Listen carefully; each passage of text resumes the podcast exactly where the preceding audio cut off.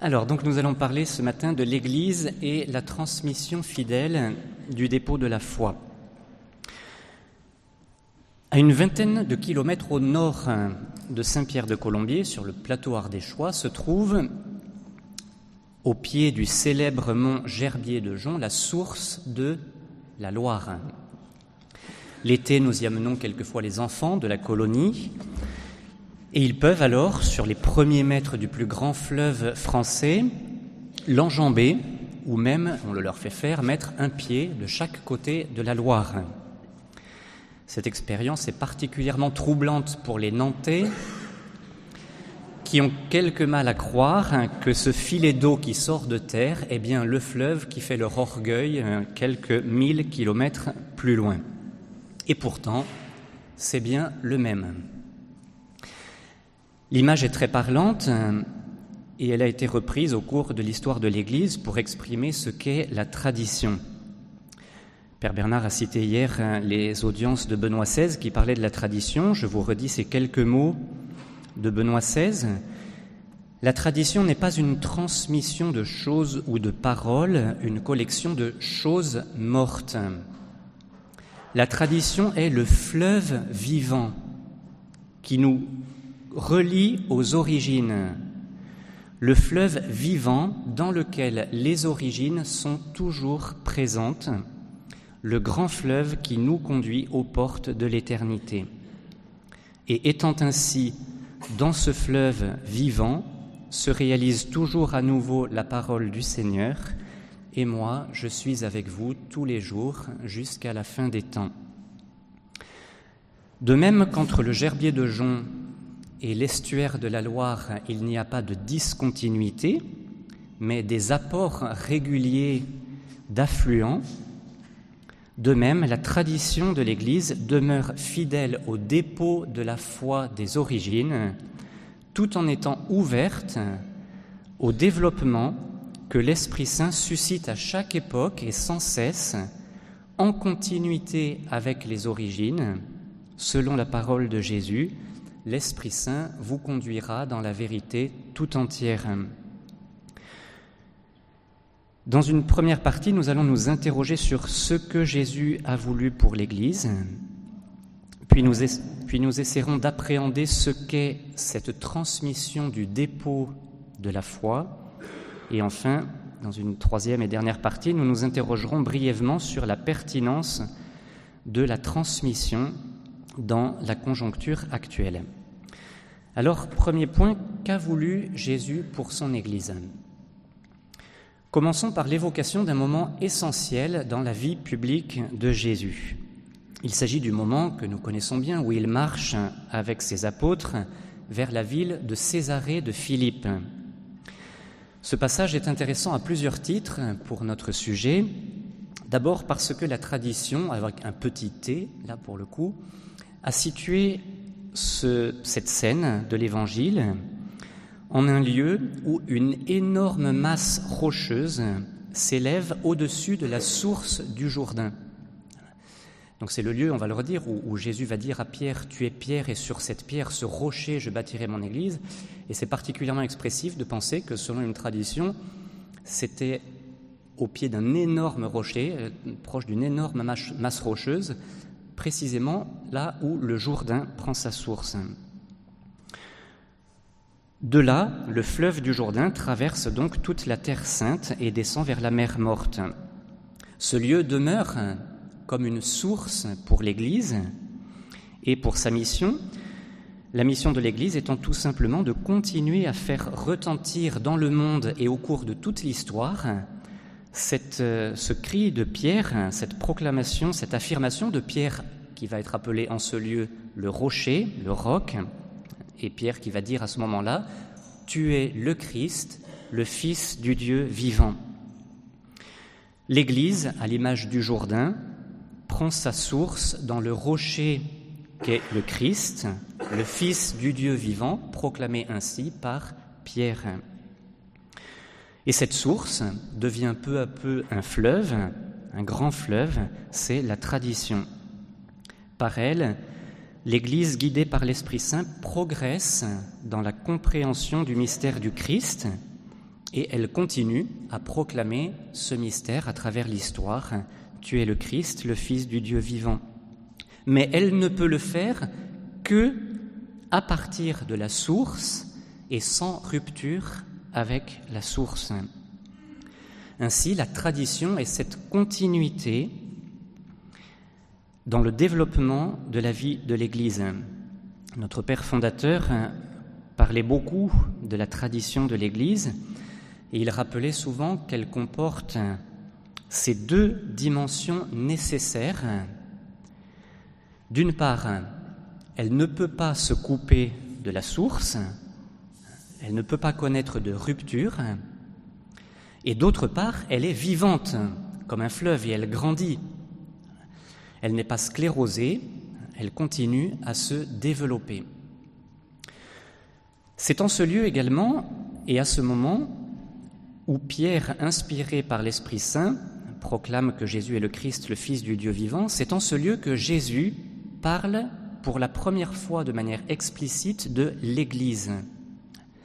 Tu es Pierre, et sur cette pierre, je bâtirai mon Église. Joseph Ratzinger a plusieurs fois souligné que Jésus parle de son Église. Je bâtirai mon Église. Et il insistait sur le fait que cette précision est loin d'être sans importance. Il relève en effet, je le cite, que l'Église n'est pas notre Église dont nous pourrions disposer à notre gré, mais elle est plutôt son Église. Tout ce qui n'est que notre Église n'est pas l'Église au sens profond du mot. Cela relève de son aspect humain, par conséquent accessoire et transitoire dans la liturgie de la messe, la, traduction hein, du, du, missel qui a été refaite il y a un an et demi, deux ans maintenant, est infiniment meilleure que la précédente. Il y aurait encore quelques petits points à perfectionner, notamment Benoît XVI faisait remarquer que dans la prière qui maintenant est traduite et qui était avant euh, tout à fait autre chose, au, moment de l'offertoire, hein, euh, que le Seigneur reçoive de vos mains le sacrifice à la louange et à la gloire de son nom, pour notre bien et celui de toute l'Église. En latin, c'est ecclesiae sue sancte. Voilà. Donc, bon, c'est un petit, petit regret. Euh, on devrait traduire de toute sa sainte Église. On a le mot sainte qui a disparu, dommage. Et puis, à ce moment-là, c'est pas l'Église, c'est son Église. C'est encore quelque chose d'encore plus fort hein, en, en, latin. Dans une conférence donnée en 1970, Joseph Ratzinger reprenait la belle image transmise par plusieurs pères de l'Église sur le mystère de l'Église symbolisé par la lune. La lune brille, mais, disait le cardinal Ratzinger, sa lumière n'est pas sa lumière, c'est la lumière d'un autre. La lune est lumière et obscurité à la fois, comme, l'Église. Elle-même en elle-même n'est qu'obscurité, mais elle dispense une clarté qui lui vient d'un autre, dont la lumière se propage par son intermédiaire. C'est exactement en cela que la lune représente l'Église, qui illumine, bien qu'elle ne soit elle-même qu'obscurité. Elle ne puise pas la lumière en elle-même, elle la reçoit du véritable soleil, le Christ, si bien qu'elle peut, bien qu'elle ne soit elle-même qu'un amas de pierre, comme la lune, qui n'est aussi qu'une autre terre, elle peut éclairer les ténèbres dans lesquelles nous vivons de par notre éloignement de Dieu. La lune, dit Saint Ambroise, nous raconte le mystère du Christ. Ainsi, l'Église est bien son Église et non la nôtre, car l'Église n'est pas une institution dont nous pourrions modifier les statuts, en l'occurrence la foi, la morale. Et la conséquence de cela est que nous avons le devoir de faire preuve d'une fidélité absolue et rigoureuse à son enseignement, à son enseignement non supposé, mais réel. Cette dernière précision, qui pourrait paraître superflue, ne l'est pas tant que cela. Ainsi, lorsque un évêque entendu sur RCF il y a quelques années disait au sujet de la parole de Jésus sur l'adultère Jésus ne dirait plus cela aujourd'hui. Il s'agit évidemment d'une pure spéculation et d'un enseignement supposé et non pas de l'enseignement réel du Fils de Dieu. Et on s'écarte par là de la foi reçue, de la foi de l'Église reçue par le témoignage des évangélistes. Mais qu'est-ce que le dépôt de la foi? L'expression est tirée de l'enseignement de Saint Paul, des écrits de Saint Paul. À son disciple Timothée, il écrit, avec cette formule que nous connaissons bien, je cite la première lettre à Timothée, Je sais en qui j'ai cru, et j'ai la conviction qu'il est assez puissant pour sauvegarder jusqu'au jour de sa venue le dépôt de la foi qu'il m'a confié. Voici comment le compendium, dont Père, c'est le petit livre euh, que normalement vous avez dépoussiéré depuis que Père Bernard euh, hier soir vous a encouragé à le sortir de vos bibliothèques. Voici comment le compendium définit ce dépôt de la foi. La tradition et la sainte écriture constituent un seul dépôt sacré de la foi où l'Église puise sa certitude concernant tout ce qui est révélé. On peut donc dire que ce dépôt de la foi est le contenu de ce que nous croyons. Mais il s'agit d'un contenu vivant, comme le disait tout à l'heure Benoît XVI, et ainsi que l'exprime Saint Irénée, citons ce Père de l'Église, cette foi, dit Saint Irénée, que nous avons reçue de l'Église nous la gardons avec soin, car sans cesse, sous l'action de l'Esprit de Dieu, tel un dépôt de grand prix, renfermé dans un vase excellent, elle rajeunit et fait rajeunir le vase même qui la contient. Soulignons que la hiérarchie de l'Église a pour mission particulière de veiller sur ce dépôt sacré c'est ainsi qu'il est demandé dans les questions au cours de la liturgie de l'ordination diaconale, parmi les questions qui sont posées, Voulez-vous, comme dit l'apôtre, garder le mystère de la foi dans une conscience pure et proclamer cette foi par la parole et par vos actes, fidèles à l'Évangile et à la tradition de l'Église? On répond oui, je le veux. Et dans le rite de l'ordination épiscopale, voulez-vous garder dans sa pureté et son intégrité le dépôt de la foi selon la tradition reçue des apôtres qui a toujours et partout été tenue dans l'Église Ces questions sont magnifiques. Hein. Il s'agit donc de garder, ou pour prendre un terme encore plus clair, de conserver dans l'Église ce que Jésus a voulu pour son Église. L'enjeu est fort. Il s'agit de la fidélité, celle demandée par Jésus aux intendants. C'est ce que nous allons approfondir dans notre deuxième partie, qu'on a intitulée, comme euh, on l'a entendu hier, Père Bernard en a parlé, Je vous ai transmis ce que j'ai moi-même reçu. Cette expression est utilisée à deux reprises par Saint Paul dans la première lettre aux Corinthiens. La première fois, il l'utilise au sujet de l'Eucharistie, au chapitre 11. Voilà ce qu'il écrit aux Corinthiens.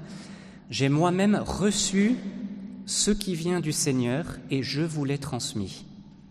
La nuit où il était livré, le Seigneur prit du pain, puis il raconte comment s'est passée l'institution de l'Eucharistie. Et puis ensuite, au chapitre 15, au sujet de la résurrection du Seigneur. Donc l'Eucharistie et la résurrection, deux, des mystères essentiels, centraux de la foi. Saint Paul dit ceci, Je vous ai transmis ceci que j'ai moi-même reçu. Le Christ est mort pour nos péchés, conformément aux Écritures, et il fut mis au tombeau. Il est ressuscité le troisième jour, conformément aux Écritures. Il est apparu à Pierre, puis aux douze. Ces expressions de Saint Paul montrent que l'apôtre lui-même n'a aucune prise sur les mystères dont il parle. Il les transmet tels qu'il les a reçus. Et même, il va plus loin, il affirme que le salut est lié à la fidélité. Je le cite, chapitre 15 de la première aux Corinthiens. Je vous rappelle la bonne nouvelle que je vous ai annoncée. Cet évangile, vous l'avez reçu, c'est en lui que vous tenez bon, c'est par lui que vous serez sauvés si vous le gardez tel que je vous l'ai annoncé. Sinon, c'est pour rien que vous êtes devenus croyants. C'est très impressionnant. Hein. vous serez sauvés par cet évangile si vous le gardez tel que je vous l'ai annoncé. Sinon, c'est pour rien que vous êtes devenus croyants. Les mots sont très incisifs. L'apôtre, comme aujourd'hui le prêtre, l'évêque, le pape même, l'apôtre n'est qu'un intendant et n'est en aucun cas propriétaire du message qu'il doit transmettre fidèlement. Aussi, en cette seconde partie, devons-nous nous demander comment transmettre ce dépôt en y demeurant fidèle. Très tôt dans l'Église, on a réfléchi sur cette réalité de la transmission. Un saint l'a formalisé de manière célèbre et particulièrement précise. Il s'agit de Saint Vincent de Lérins. Voici un passage d'un célèbre texte qu'il a écrit vers l'année 434 et qui s'appelle le Commonitorium. Je le cite un tout petit peu longuement. Voilà ce qu'il se demande, donc au 5e siècle. Ne peut-il y avoir dans l'Église du Christ aucun progrès de la religion? Si, assurément, et un très grand. Car qui serait assez jaloux des hommes et ennemi de Dieu pour empêcher ce progrès? À condition du moins qu'il s'agisse d'un véritable progrès dans la foi et non d'un changement. Car il y a progrès si une réalité s'amplifie en demeurant elle-même, mais il y a changement si elle se transforme en une autre réalité. Il faut donc qu'en chacun et en tous, en chaque homme aussi bien qu'en l'Église entière au cours des âges et des générations, l'intelligence, la science et la sagesse croissent et progressent fortement, mais selon leur genre propre, c'est-à-dire dans le même sens, selon les mêmes dogmes et la même pensée. Ensuite, on pourrait le citer plus longuement, mais ensuite il prend comme comparaison le développement du corps humain et euh, qui grandit en demeurant lui-même, si bien dit-il, que rien de nouveau ne se manifeste chez le vieillard, qui n'ait d'abord été en germe chez l'enfant. Ainsi donc, et ce sont les deux réalités très importantes qu'il ne faut pas oublier ni l'une ni l'autre dans cette notion de tradition, ce dépôt se développe mais ne change pas. Il y a donc deux écueils à éviter. Celui qui consiste à vouloir changer la foi et la morale, et autre écueil, celui qui, au nom d'une fidélité mal comprise, refuse tout développement. Ces deux écueils sont particulièrement actuels. C'est devant l'intensité que ces deux dangers ont prise ces dernières années que Jean-Paul II avait écrit une lettre publique au préfet de la Congrégation pour la doctrine de la foi, le cardinal Joseph Ratzinger, le 8 avril 1988.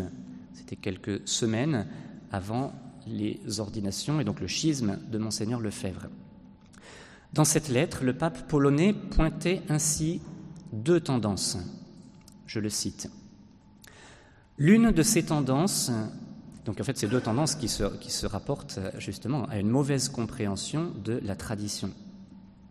L'une de ces tendances se caractérise par le désir de changement qui ne sont pas toujours en harmonie avec l'enseignement et avec l'esprit de Vatican II, même s'ils cherchent à se référer au Concile. Ces changements voudraient exprimer, un progrès. C'est pourquoi on désigne cette tendance par le nom de progressisme. Le progrès, dans ce cas, est une orientation vers l'avenir qui rompt avec le passé. La tendance opposée que l'on définit habituellement, c'est toujours Jean-Paul II, hein, que l'on définit habituellement comme conservatisme ou intégrisme, s'arrête au passé lui-même sans tenir compte de la juste orientation vers l'avenir qui s'est précisément manifestée dans l'œuvre de Vatican II. Tandis que la première tendance semble reconnaître comme juste ce qui est nouveau, l'autre, au contraire, ne tient pour juste que ce qui est ancien, le considérant comme synonyme de la tradition. Et un peu plus loin, Jean-Paul II définit ainsi la tradition comme la fidélité durable de l'Église à la vérité reçue de Dieu à travers les événements changeants de l'histoire. Le Concile Vatican II, il est très important de le redire aujourd'hui, et on a eu un beau témoignage hier à ce sujet de Myrtille et Cédric. Le Concile Vatican II s'inscrit pleinement dans cette tradition continue de l'Église. Dès le discours d'ouverture du Concile, le 11 octobre 1962, le pape Jean XXIII donnait cette direction dans son discours. Ce qui est très important, disait-il, pour le concile œcuménique, c'est que le dépôt sacré de la doctrine chrétienne soit conservé et présenté d'une façon plus efficace. Il faut que cette doctrine certaine et immuable soit et qui doit être respectée fidèlement soit approfondie et présentée de la façon qui répond aux exigences de notre époque. En effet, autre est le dépôt lui-même de la foi, c'est-à-dire les vérités contenues dans notre vénérable doctrine, et autre est la forme sous laquelle ces vérités sont énoncées, en leur conservant toutefois le même sens et la même portée. les mots que Jean, Jean 23 a adressés aux évêques au moment, le jour où le concile a commencé, sont extrêmement précis et beaux.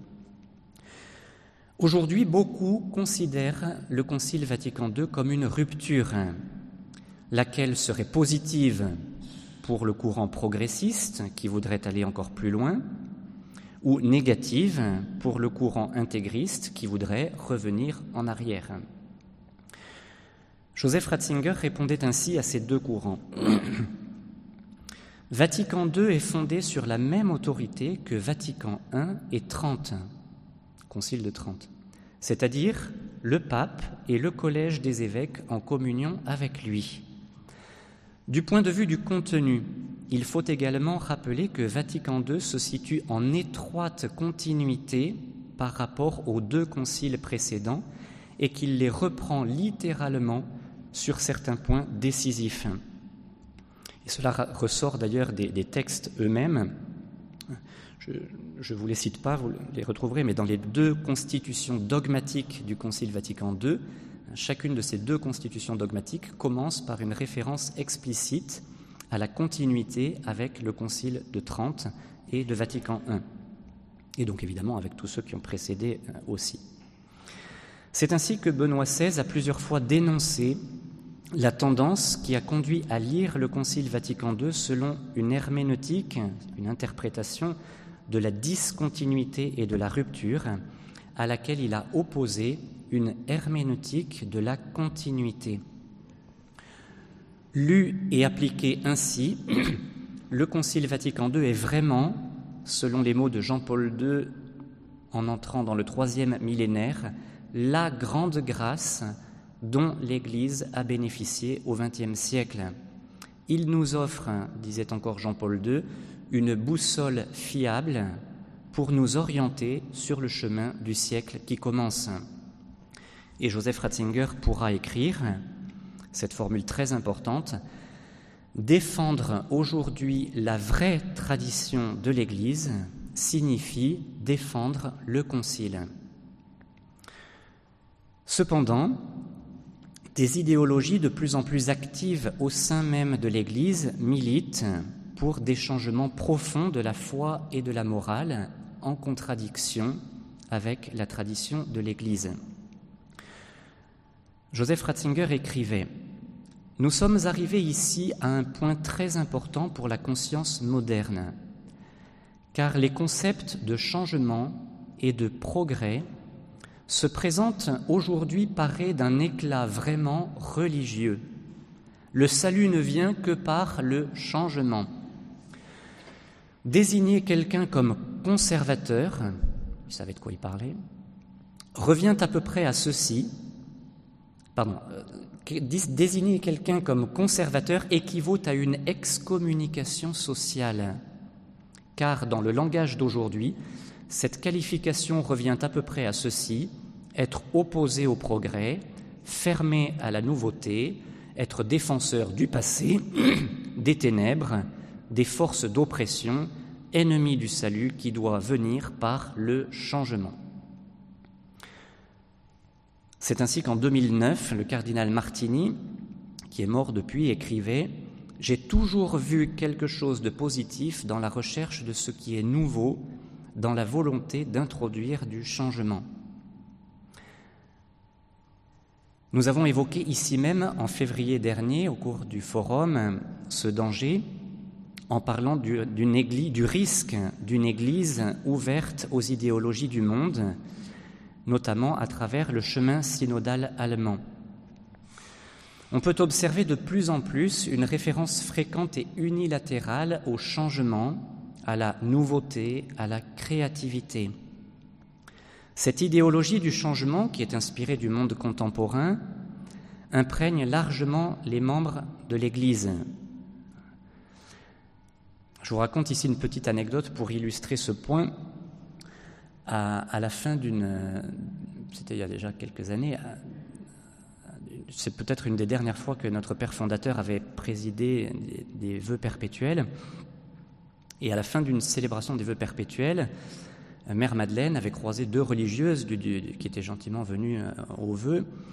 Et notre père fondateur avait parlé pendant l'homélie d'une manière très belle de l'obéissance, du vœu religieux d'obéissance. Et les deux religieuses ont croisé Mère Madeleine et elles ont dit Ah, bah, c'était très beau, etc. Mais euh, par contre, euh, votre conception de l'obéissance, là, comme en a parlé votre père, elle a 50 ans. Hein et Mère Madeleine, avec la, vivacité et la propos qui euh, l'a caractérisée, a répondu Oh non, non, pas 50 ans, plus de 1500 ans, ça date de Saint-Benoît.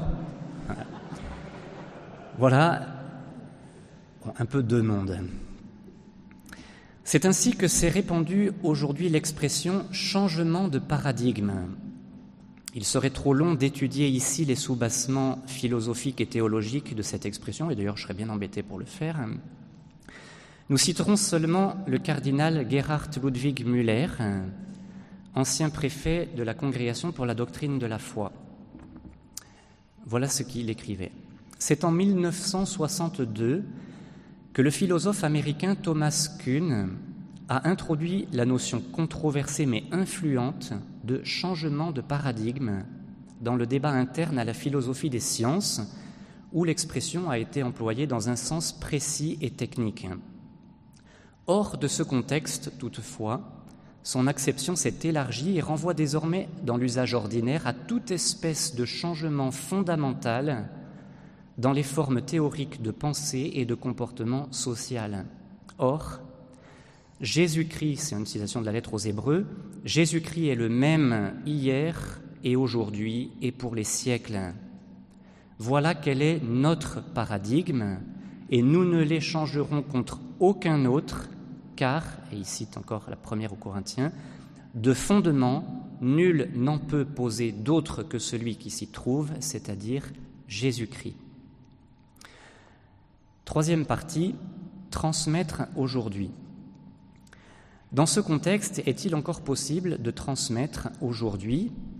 Est-ce même souhaitable? Il ne fait de doute pour personne que la transmission est aujourd'hui en crise. Dans son livre Les déshérités ou l'urgence de transmettre, François-Xavier Bellamy raconte qu'un inspecteur général avait répété à plusieurs reprises à des professeurs en formation Vous n'avez rien à transmettre. À des professeurs en formation. Et le philosophe décrit ainsi la pensée qui, est très diffuse actuellement. La transmission, nous dit notre inconscient collectif est une aliénation parce qu'elle ôte à l'enfant la possibilité de construire tout seul ses propres références, de faire ses choix, d'adopter individuellement ses valeurs. La transmission est une aliénation. Cette crise de la transmission, expression d'une volonté plus ou moins consciente de rupture, a considérablement influencé la catéchèse, qui est pourtant par excellence le lieu de la transmission. En bien des lieux, la catéchèse s'est inspirée des pires conceptions pédagogiques de l'éducation nationale. Il ne fallait plus transmettre, il, ne fallait plus que l'enfant apprenne, mais seulement qu'il découvre lui-même par l'expérience, ce qui a évidemment abouti au résultat que l'on sait, que ce soit en mathématiques, en grammaire ou en catéchèse. À titre d'exemple, mentionnons ici la revue Point de repère, revue adressée aux catéchistes et aux familles des enfants catéchisés. Cette revue, qui se présente comme un magazine des instances nationales de la catéchèse en France sous l'autorité de la commission épiscopale de la catéchèse et du catéchuménat, c'est la présentation qui est faite dans chaque numéro. Dans le numéro 237 de septembre-octobre 2010, une journaliste répond, comme chaque, euh, trimestre à ce moment-là, à une question d'enfant très simple. Voilà, et donc pour ce numéro, la question était à quoi ça sert d'aller au caté Il serait trop long de citer l'intégralité de la réponse, en voici une partie. Au catéchisme, les enfants apprennent à connaître un homme dont on a cessé de parler depuis plus de 2000 ans, un certain Jésus de Nazareth, qui, depuis son petit village de Judée, Nazareth est en Galilée, mais enfin, elle n'a pas eu une catéchèse, bon, je, cite textuellement. Depuis son petit village de Judée, s'est fait des amis sur les cinq continents, dont le message a été traduit en plus de langues que Wikipédia, et dont la vie a changé celle de millions d'hommes. Car l'existence de cet homme est une révolution. Elle désarme les combattants, elle relève les désespérés, elle parle même d'un amour plus fort que la mort. Comme vous vous en doutez, le cardinal Ratzinger a une analyse un peu plus poussée de la situation et une conception un peu plus consistante et profonde de ce qu'est la catéchèse. On conviendra que ce n'est pas très difficile. Dans la célèbre conférence qu'il prononça en 1983 à Paris et Lyon, que, dont euh, Martial et Nadia nous ont cité un extrait hier, il dénonça la misère de la catéchèse actuelle. La citation est du cardinal. Mais surtout, il donna la direction à suivre pour revenir à une catéchèse qui porte ses fruits, en revenant pour cela, je le cite, et Martial et Nadia l'ont dit hier, aux quatre pièces classiques et maîtresses de la catéchèse qui ont servi pendant des siècles comme dispositif et résumé de l'enseignement catéchétique, à savoir le symbole des apôtres, le credo, les sacrements, le décalogue et la prière du Seigneur. Il s'agit là, dit-il, d'une structure simple, aussi juste théologiquement que pédagogiquement. Bien des années plus tard, devenu pape, Benoît XVI rappela aux évêques de France lors de son voyage à Lourdes en 2008 La catéchèse n'est pas d'abord affaire de méthode, mais de contenu, comme l'indique son nom même.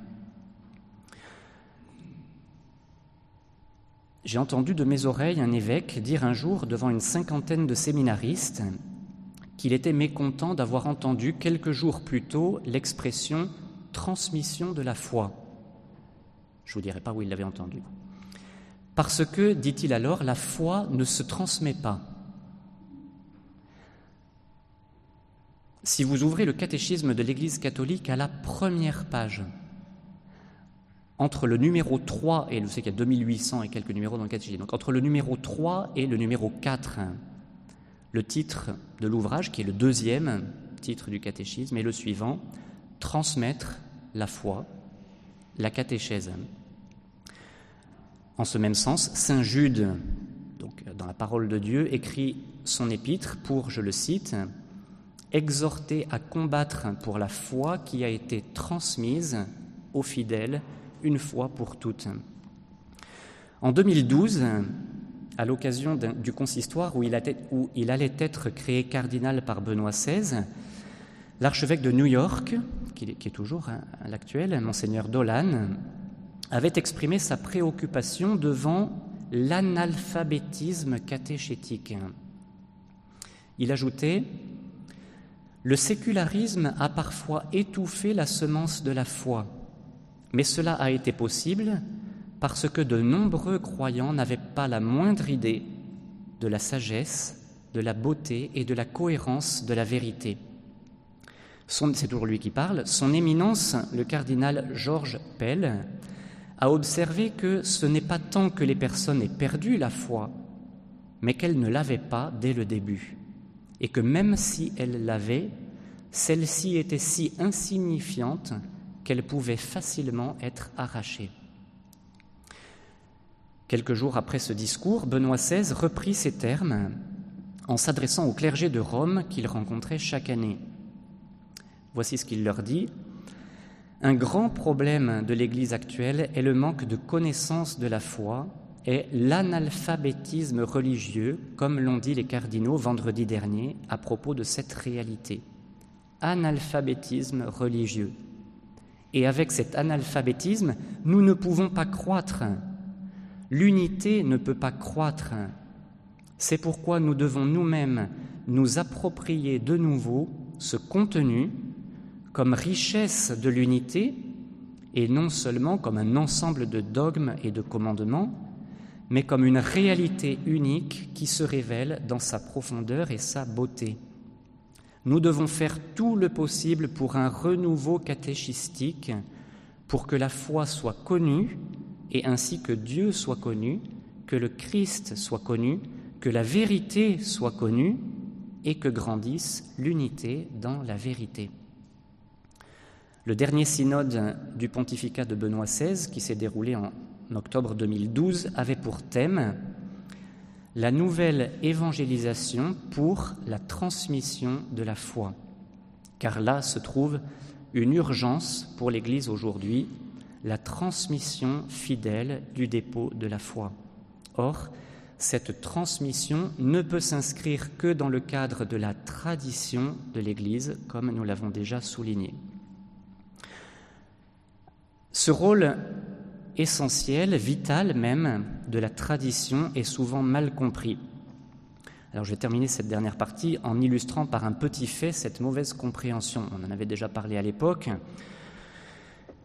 Notre famille missionnaire a fait l'objet d'accusations il y a quelques années par le biais d'un organisme un peu étrange, la Mivilude, d'une accusation de dérive sectaire. Et avant même qu'il nous soit reproché d'être euh, mal logé, mal nourri, mal vêtu, mal euh, soigné, etc. Le premier argument était que la famille missionnaire serait, je cite, une communauté religieuse de catholiques traditionnalistes. Ce terme n'était évidemment pas défini, de sorte qu'on ne sait pas très bien ce qu'il recouvre dans la pensée de ces personnes. On l'a dit hier, c'est un terme assez nébuleux et donc, pour prouver ce qu'ils disent, on fait appel au site internet de la communauté où elle se définit elle-même comme ayant, je cite, une spiritualité profondément enracinée dans la tradition. Alors, on ne peut pas demander à des organismes neutres, ni à des journalistes, ni à des euh, francs-maçons, d'être des experts en théologie, même si un minimum de culture religieuse ne fait de mal à personne. Mais le fait est qu'en réalité, être enraciné dans la tradition est nécessaire pour être catholique. Le cardinal de Lubac, un des plus grands théologiens du XXe siècle, le disait avec clarté, le catholicisme est traditionnel ou il n'est pas. Un évêque de Viviers, monseigneur Bonfils, avait dit dans notre église de Saint-Pierre de Colombier, le jour des 50 ans de, la bénédiction de Notre-Dame-des-Neiges, le 15 décembre 96, l'Église est une tradition. Et en fait, si on se coupe de la tradition, c'est à ce moment-là que l'on devient sectaire. Le mot sectaire voulant signifiant précisément secare sectum en latin, se couper. Donc c'est un peu extraordinaire parce qu'on est accusé aujourd'hui d'être sectaire quand on est quand on se, prend comme référence la tradition de l'Église, alors que précisément c'est l'inverse qui est vrai. Si l'on n'est pas enraciné dans la tradition, on n'est tout simplement plus catholique. On n'est plus en relation avec l'origine du fleuve dont nous parlions au début. Donc un mouvement, une communauté, une église locale qui se couperait de la tradition deviendrait au sens premier du mot sectaire. Tandis que la fidélité à la tradition est précisément pour des catholiques la garantie contre le sectarisme, qui est en effet un danger aujourd'hui si, où l'on se coupe si souvent de la tradition. Ne nous laissons donc pas impressionner par les étiquettes, soyons simplement et tranquillement catholiques, donc traditionnels, c'est-à-dire fidèles à la tradition vivante de l'Église, hors de laquelle on ne peut pas transmettre la foi. Concluons. Les questions de Saint Pierre dans l'Évangile sont souvent très intéressantes. Un jour, Jésus raconta une parabole sur les serviteurs, c'est une parabole que l'on connaît bien. Jésus dit ceci, Restez en tenue de service, votre ceinture autour des reins et vos lampes allumées. Soyez comme des gens qui attendent leur maître à son retour des noces pour lui ouvrir dès qu'il arrivera et frappera à la porte. Heureux ces serviteurs que le maître en arrivant, trouvera en train de veiller. C'est dans l'évangile de Saint Luc au chapitre 12. Alors Pierre, qui est souvent le seul à oser poser les questions, demande à Jésus, Seigneur, est-ce pour nous que tu dis cette parabole ou bien pour tout le monde? Bonne question.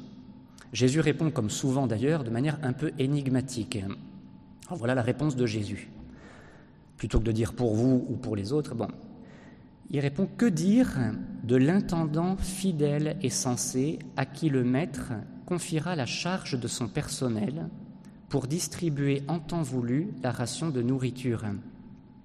Heureux ce serviteur que son maître en arrivant trouvera en train d'agir ainsi. Vraiment, je vous le déclare, il l'établira sur tous ses biens. Et Jésus achève ainsi sa réponse. À qui l'on a beaucoup donné, on demandera beaucoup. À qui l'on a beaucoup confié, on réclamera davantage. Ainsi, la réponse de Jésus est quand même assez claire. À qui euh, la parabole s'adresse à tous, mais elle s'adresse d'une manière plus directe à ceux qui ont une responsabilité plus grande, ceux à qui il a confié comme il le dit dans la parabole, la charge de son personnel pour distribuer ses biens. Il s'agit de la responsabilité qu'ont les prêtres, les évêques, les cardinaux, le pape, de distribuer les biens du maître, de transmettre ses volontés aux autres serviteurs, en agissant, comme le dit Jésus, en intendant fidèle et non en propriétaire. C'est ce qu'ont fait les apôtres. Je vous ai transmis ce que j'ai moi-même reçu. Il est certainement inutile d'insister sur le fait qu'aujourd'hui, un danger très pressant guette les membres ordonnés de l'Église, parfois même à un haut niveau, de se comporter en propriétaire du dépôt. Rappelons ce qu'a dit la Vierge Marie le 13 octobre 1973 lors des apparitions d'Akita au Japon. Ce sont des apparitions qui ont été reconnues par Rome, et que 17, alors je, voulais regarder lesquelles, je n'ai pas euh, pensé, 17 apparitions seulement hein, dans le monde qui ont été reconnues par Rome, dont celle d'Akita au Japon. Voici ce que dit la Vierge Marie le 13 octobre 73. Avec le rosaire, priez pour le pape, les évêques et les prêtres le travail du diable s'infiltrera même dans l'Église, de manière que l'on verra des cardinaux s'opposer à des cardinaux et des évêques contre d'autres évêques. Je crois qu'il est difficile de ne pas voir que ces mots s'accomplissent aujourd'hui sous nos yeux et à propos même du dépôt de la foi. Nous ne pouvons pas nous cacher que l'actuel synode sur la synodalité est aussi un motif d'inquiétude parce que certains dans l'Église veulent en faire une occasion de changement profond. Contentons-nous de rappeler ici ce qu'avait écrit Joseph Ratzinger. L'Église n'a pas le droit de transformer la foi tout en exigeant toujours des croyants la même fidélité. Que la Vierge Marie nous aide à rester amoureusement fidèles à son Fils et inséparablement à son Église, elle dont la dernière parole que nous ayons dans l'Évangile est cet appel radical à la fidélité, tout ce qu'il vous dira, faites-le.